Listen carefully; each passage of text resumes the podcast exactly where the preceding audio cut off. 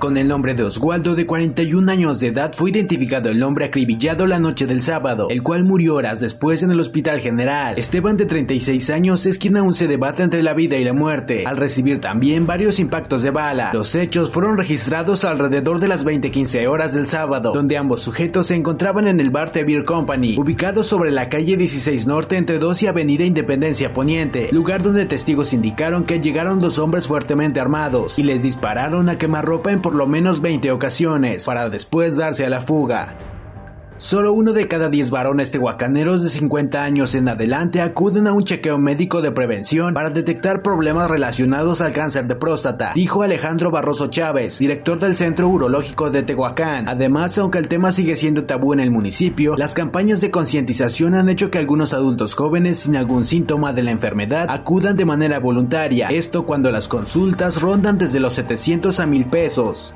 Motobombas, balas, picos, carretillas, tanques de gas, esbrozadoras, entre otras cosas, fue lo que se robaron sujetos que ingresaron al interior del rancho El Paso del Viajero, ubicado en la Junta Auxiliar de Santa María Cuapan. El atraco fue descubierto durante la mañana de este lunes, pero se presume que los hechos fueron durante la madrugada. El monto de lo robado asciende a los 100 mil pesos. Los ladrones cortaron la malla de protección en varios puntos, esto para poder ingresar al rancho y posteriormente a la bodega.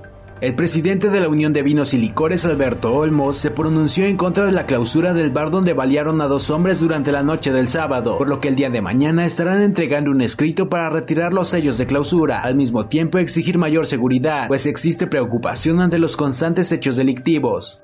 Con fractura expuesta en pierna derecha, resultó un motociclista tras impactarse contra la parte posterior de un automóvil particular. El accidente ocurrió a las 19.50 horas del sábado, sobre la vía Puebla y 14 Norte. Vigilantes del Grupo Leones, quienes se encontraban realizando recorridos de seguridad, al percatarse del aparatoso accidente de manera inmediata comenzaron a auxiliar al motociclista y al mismo tiempo solicitaron el apoyo de una ambulancia y la presencia de tránsito. Se trató de Fernando de 28 años de edad, vecino del fraccionamiento Los Frailes. Un incremento de más del 25% es lo que espera percibir el sector restaurantero durante este fin de semana, debido a la celebración del Día del Padre, además de que las condiciones actuales permiten que los comensales acudan a los restaurantes, a comparación del año pasado cuando aún existían distintas restricciones por la COVID-19. Por lo anterior, Juan Manuel Méndez Lezama, presidente de la Unión de Restauranteros de Tehuacán, declaró que a pesar de que la celebración no tiene el mismo impacto a comparación de cuando se festeja la madre, los responsables de este giro ya han realizado los preparativos correspondientes para esta fecha, publicando en redes sociales las diferentes ofertas que estarán disponibles.